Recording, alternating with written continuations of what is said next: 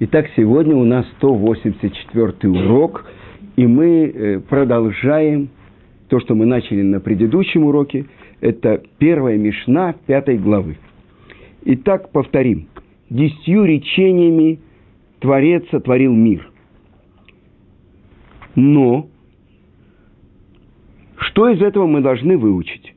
Ведь он мог сотворить мир одним речением – это сказано для того, чтобы взыскать со злодеев, которые уничтожают мир, сотворенный десятью речениями, и дать награду праведникам, которые поддерживают мир, сотворенный десятью речениями. И то, что на прошлом уроке мы задавали вопрос. Если мы посмотрим начало книги Берешит, первые слова. И посмотрим, где же сказано «вайомер». И сказал Творец, первое э, выражение, что был свет и стал свет. Дальше про то, что была сотворена э, разделительная ракия, это небосвод, отделяющий верхние воды от нижних и так далее. То это то, что написано в Талмуде, в трактате Роша Шана, 32 лист, где говорится про то, что в Роша Шана, в наш судний день, в день суда, Йом-Кипур – это день искупления, а не судний день. Судний день – это на самом деле Роша Шана. И что? Мы, я вам прочитаю, произносим 10 раз Малкуйот. Э, задается вопрос в Талмуде, почему мы 10 раз читаем разные строчки из Торы, пророков, а потом из Писаний, по три строчки, а потом строчку из Торы, 10 строчек про царскую власть Творца. Откуда это мы выучили? И объясняет это Раби Йоханан. Это в соответствии с десятью речениями, которым был, которыми был сотворен мир – но э, задается вопрос тут же в Талмуде. Если мы посчитаем Вайомер и сказал, то мы найдем только девять. А где же десятое? И это то, что отвечает Раби Йоханан, Берешит нами мамар. И это первая строчка. Берешит бара Элоким, это шамаем, это арец. В начале или ради начала – сотворил Творец все небесное и все земное, это тоже речение. Но почему-то не сказано «вайомер». Откуда доказательство? Это из псалма царя Давида. Сказано так в псалме Давида, в 33-м псалме, «Бедвар Ашем шамаем насу, убаруах пив кольцава ам» по слову Творца небеса были сотворены, и выходящим из его уст все наполняющее небеса. Тогда получается, что это тоже речение. Но почему же оно отличается от девяти последующих? И объясняется это так. Это то, что объясняет Рамбан – и то, что написано в наших святых книгах, что первым речением было сотворено все небесное и все земное. А потом каждым последующим речением они выводились из того, что уже сотворено, и обретали форму.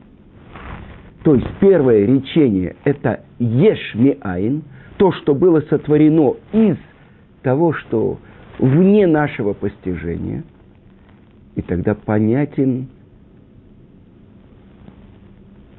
то, что в Таре это написано измененным способом.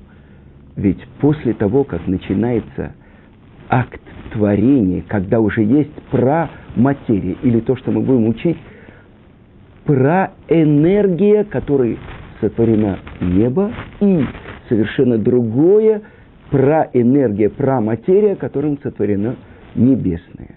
Но они были вызваны и сотворены из ничего, а уже все остальное, как первое речение, Вайомер Элуким и Иор. И сказал Всесильный, что был свет. Вайиор и стал свет. Это уже сотворение ешь не ешь. Это уже из того, что здесь есть, сотворено то, что открывается сейчас этим речением. И так сказано в святой книге Зор. Из потенциальной энергии сжатия проявилась сокровенная точка. Не существует никакого знания о том, что было до этой точки. И поэтому она называется решит, началом. И продолжает Зора говорить, что тайна творения заключена в развертывании и распространении этой точки, в которой было скрыто сияние, зор. И из этого сияния возникло все существующее. В другом месте Зор уточняет, это точка, которая начала распространяться вправо и влево и во все стороны, и весь мир возник от этой центральной точки.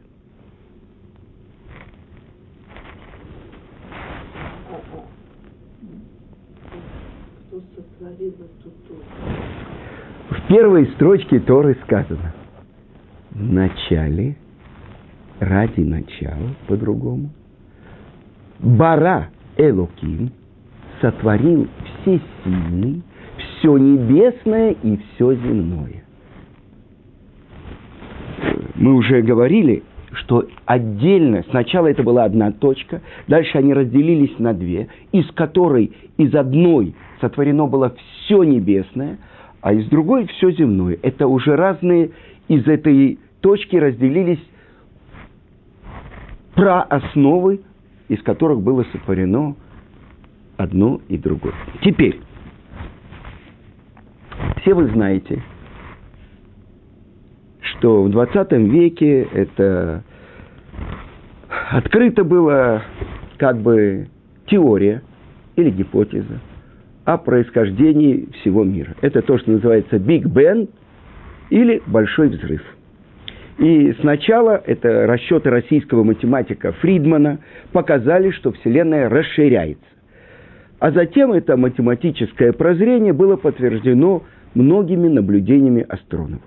Итак, галактики стремительно разбегаются от некого центра. И тогда ученые заключили, что стартовый момент времени вся энергия и масса Вселенной была заключена в одну бесконечно малую точку. Хорошо. И так выразился английский астрофизик Хокинг. В какой-то момент времени, в прошлом, расстояние между соседними галактиками должно было равняться нулю. Итак,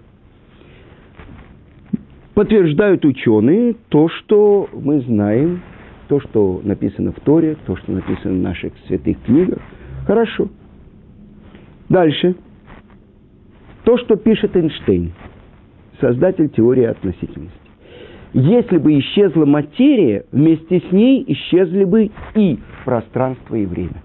Потому что то, что сказано в первой строчке Торы, «берешит», что было создано этим, была создана возможность для существования материи в границах пространства и времени. Хорошо. Теперь, как же мы можем понять то, что было до пространства и времени? Оказывается, что это то, и это так пишет великий мудрец Вавилона Садия Гаон, что то, что было до сотворения мира, вопрос об этом бессмысленный. Ведь Всевышний сотворил само время, а до этого просто не было ни до, ни после. Итак,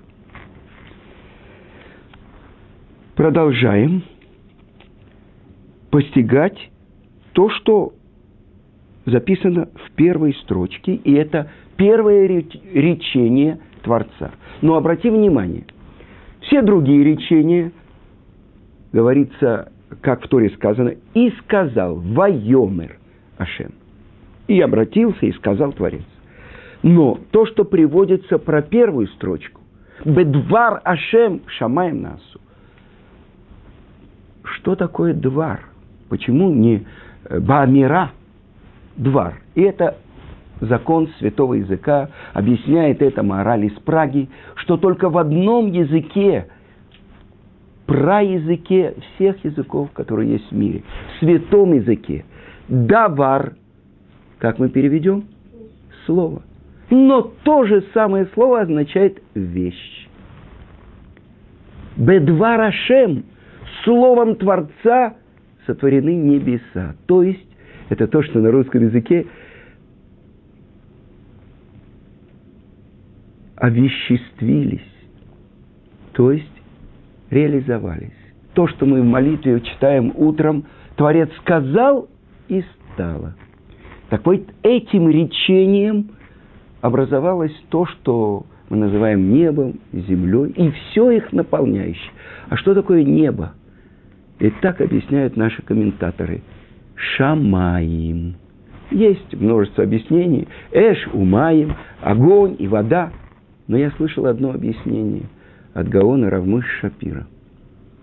Арец – земля. Корень слова – рац – бежит. То есть земля находится в движении. Куда она устремлена?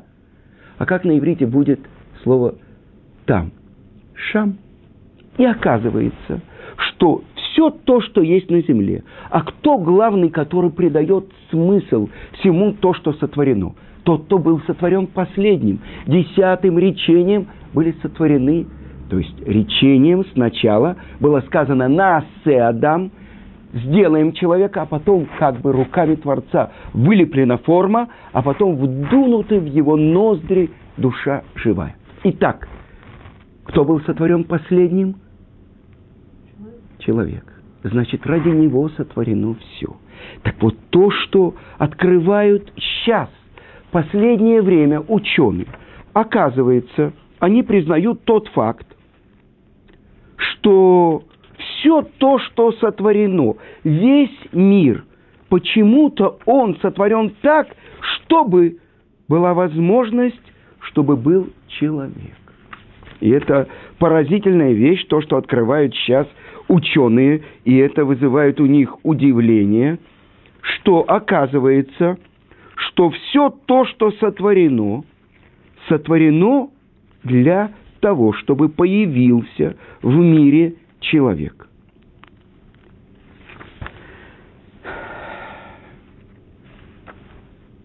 Но как же они объясняют сам момент творения?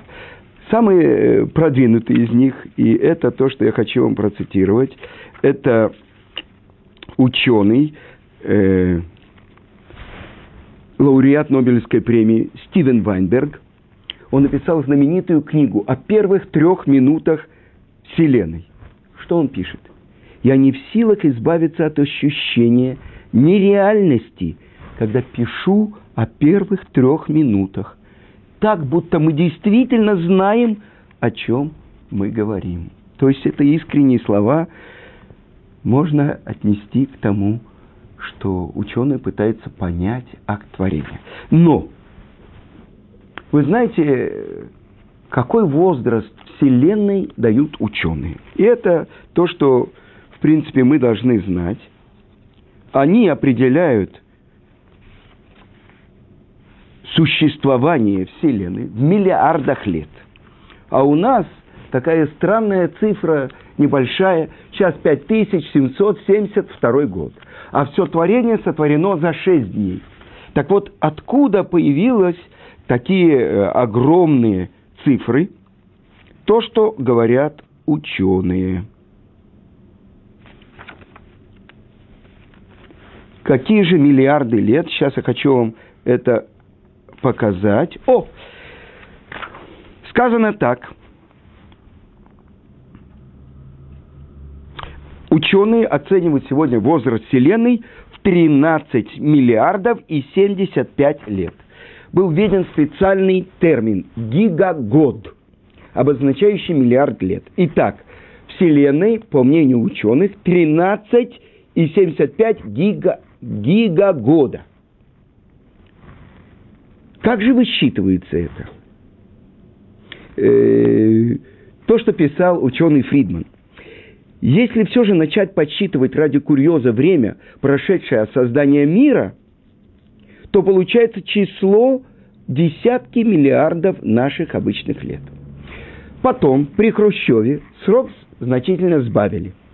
В одном из газетных интервью ведущий советский астрофизик, академик Зельдович, говорил, можно назвать даже дату, когда наша Вселенная начала развиваться из точки. При этом расширение началось не так давно, 10 миллиардов лет тому назад. Но чуть позже, уже при Брежневе, до наступления застойного периода, указывалось, что возраст Вселенной превышает 20 миллиардов лет.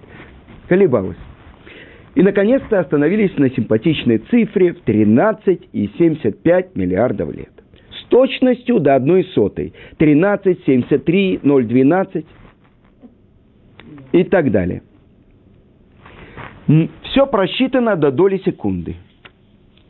Но как высчитывается этот срок?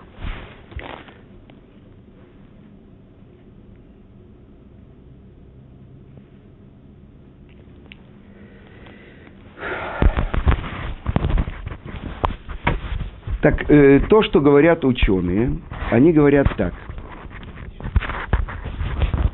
что как они могут отмерить время от большого взрыва? Где висели эти часы? На какой стенке? На руке у кого они были три минуты после большого взрыва? Как определяется время на Земле? Периодами обращения Земли и Луны – Год – это обращение Земли вокруг Солнца. Месяц – это полный период смены фаз Луны. День – период одного обращения Земли вокруг собственной оси. Час – условная одна двадцать четвертая доля дня. Теперь на другой планете, которая вращается вокруг Солнца по другой орбите, с другой скоростью, год будет совсем другим – э, на ближайшей к Солнцу э, планете Меркурий год занимает меньше трех земных месяцев, а на Марсе около двух земных лет. На Венере он равен четырем земным месяцам. Итак, как же определялось то до того, как было, вы знаете, что в четвертый день были только повешены Солнце, Луна и звезды на небо. Но тогда Солнца и Земли еще не было. А земное время измеряется именно периодом обращения Земли вокруг Солнца. Итак, как же это высчитывается?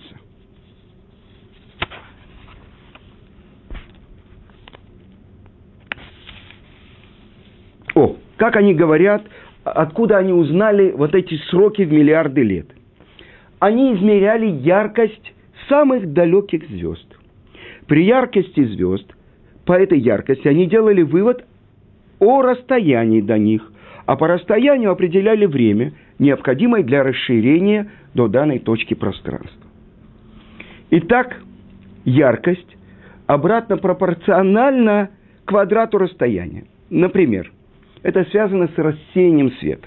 Если отойти от источника света, например, от уличного фонаря, в два раза дальше, то его яркость уменьшится в четыре раза. А если отойти в десять раз, то в сто раз. Так астрономы считают, что им точно известна изначальная светимость некоторых далеких звезд по сравнению с Солнцем. Итак, измеряя эту изначальную светимость с видимой яркостью, они измеряют расстояние до этих звезд. И получаются результаты в миллиарды световых лет.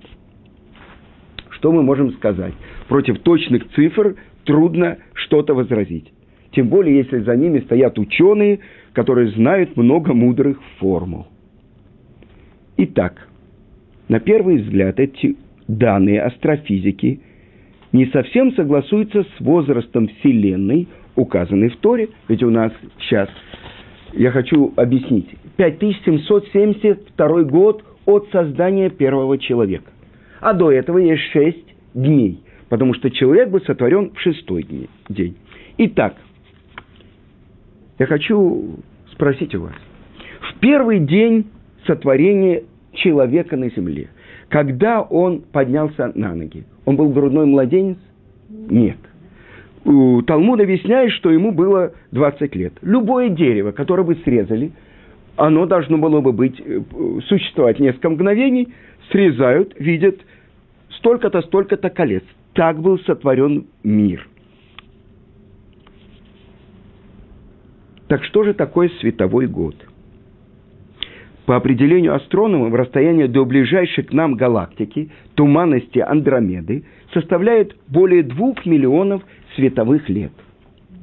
Но для того, чтобы полететь к этой галактике и обратно, астронавту потребуется по расчету ученых всего 56 лет. В это время на Земле пройдет свыше трех миллионов лет. Получается, что за 28 лет звездолет, летящий со скоростью много меньшей, чем скорость света, преодолеет расстояние, превышающее 2 миллиона световых, световых лет. Ну как это возможно? Очень просто.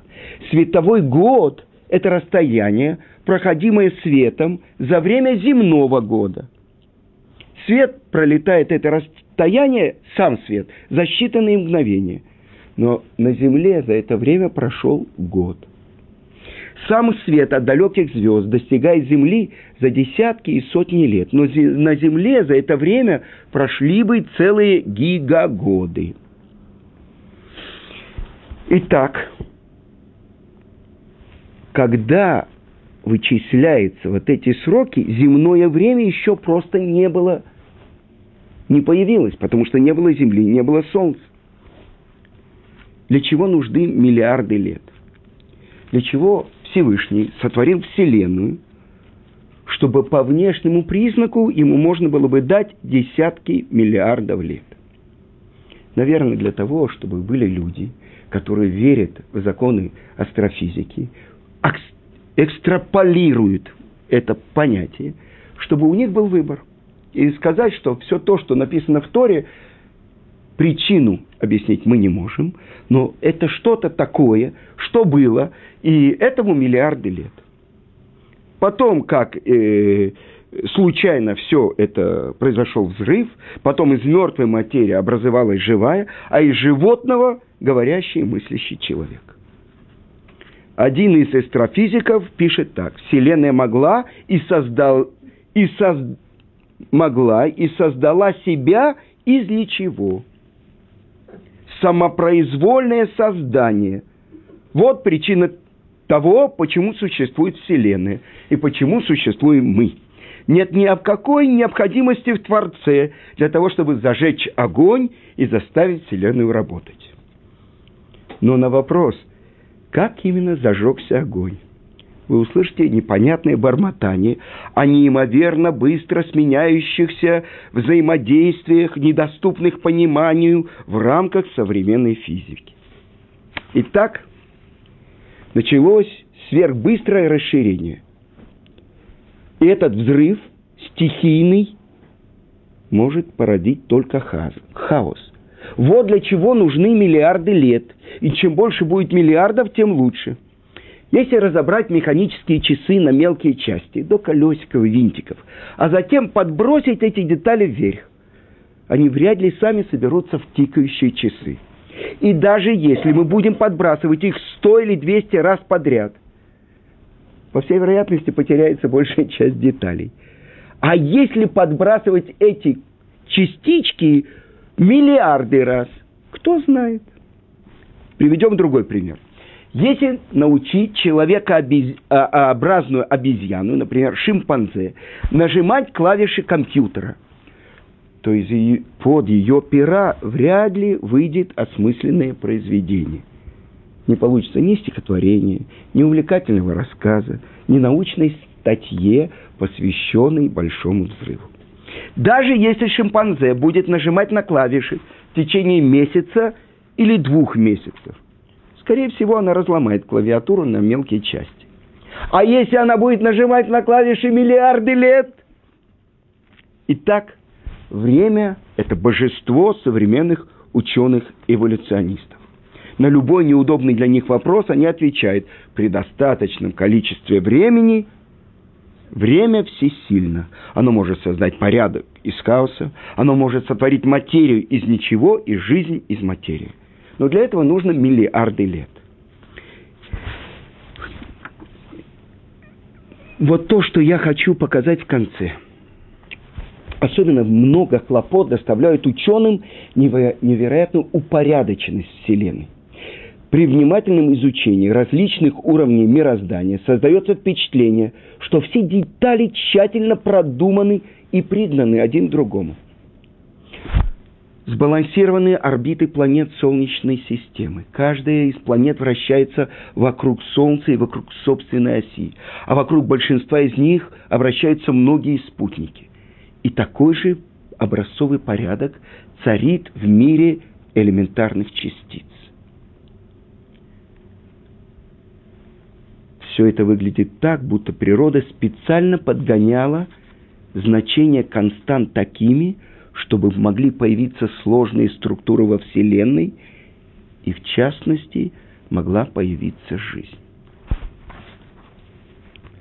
Итак, то, что обычно наш учитель Равицкак Зелев приводил один мидраж. Это разговор Раби Акивы с пришедшим к нему апикоросом – отрицающим веру. Атеист спросил Раби Акиву с подколкой, кто создал мир? Творец, ответил Раби Акива. Приведи мне ясные доказательства. Раби Акива ответил ему вопросом на вопрос. Скажи, а кто сшил твой костюм? Как кто? Портной. Приведи мне ясные доказательства, сказал Раби Акива. Какие еще нужны тебе доказательства? Разве не очевидно, что костюм сшит портным? Раби Акива подвел итог этого короткого разговора. Как костюм свидетельствует о портном, дверь о столере и дом о строителе, так Вселенная свидетельствует о создавшем ее Творце. И об этом говорится в Псалме, 19-й Псалом небеса повествуют о величии Бога. О творении Его рук рассказывает небесный свод. Объясняет это мораль из Праги. Когда мы наблюдаем небесные светила и созвездия, можно постичь величие того, кто приводит их в движение, его могущество, его мудрость. А когда человек по-настоящему вдумывается в упорядоченность и масштаб этих процессов, он неминуемо постигнет своего Творца.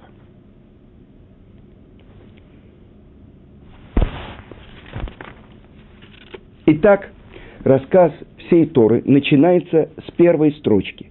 Берешит, бара Элоким, это шамаем веет аарец. Это было осмысленное и целенаправленное действие. Творец сотворил из абсолютного ничего то, что называется ешь, существующий. И это было сотворено, и здесь употреблен глагол «сотворил». И это то, что мы говорили, то, что объясняет Рамбан в начале книги Берешит, Творец извлек из полного и абсолютного ничего тончайшую, не являющуюся веществом, первооснову, созидающую энергию, готова, которая готова принять форму и прийти из потенциального состояния в действие. И эта первооснова была подобна бесконечно малой точке, не имеющей материальности. Точнее, дальше объясняет Рамбан, из этой точки разделились на две точки, или они были наложены одна на другую. Одна из них развернулась в высшие миры, состоящие из тонкой материи, а другая – в нижний мир, состоящий из обыкновенного вещества. Итак, слово «небо» подразумевает собой один вид первоматерии, а земля – другой – и только два этих вида первоматерии были сотворены из ничего, а все остальное создавалось на их основе. Итак, намек, который заключен в первом слове Торы, содержится в Талмуде. Слово «берешит» в начале можно прочитать как бара шит, то есть сотворил фундамент, первооснову Вселенной. Сначала Творец сотворил первооснову, а уже из нее он сотворил небо и землю. И до первого этапа это называется тогу, бесформенная потенциальная энергия, еще не преобразованное вещество. А затем эта первооснова приобрела материальность. И это называется вогу. Вот это. Так Творец облачил ее в определенную форму. И об этом сказано в книге, которая имеет отношение к первому еврею в мире Аврааму, что Творец создал из пустоты, из тогу материальность, вогу, и сделал существующее из ничего. Я хочу привести известную формулу Эйнштейна. Энергия равна массе вещества, умноженной на скорость света в квадрате. Обычно это уравнение рассматривается лишь в одном направлении. Масса преобразуется в энергию, как, например, при ядерном взрыве – но возможно и обратное преобразование из энергии в вещество. Хотя для этого требуется огромная концентрация энергии. Так пишет ученый Эвиезер в книге, которая называется «В начале». А теперь то, что говорит книга Зор, из потенциальной энергии, сжатия, проявилась сокровенная точка не существует никакого знания о том, что было до этой точки. И поэтому она называется решит. А в другом месте книга Зор говорит, точка – это скрытый замысел. Итак, замысел и план Вселенной называется также небесный Второй. Итак, мир создан был речениями Творца – воплощенными в буквы Торы. И перед Творцом эти буквы были написаны черным огнем по белому огню. И особенная роль отводилась особенной букве, букве Юд, с которой начинается четырехбуквенное имя Творца, то, что мудрецы называют Авая, Юд Кей Вав Кей. И по определению книги Зор, именно эта буква – воплотилась в высшую сокровенную точку, которая появилась в первый момент творения. Обратите внимание, когда мы пишем любую букву на святом языке, мы начинаем с этой точки, с буквы Юд. А когда мы произносим любое слово на святом языке, даже на любом языке, дыхание, буква Хей, Га, это основа всех речений. Но об этом мы поговорим уже в следующем уроке.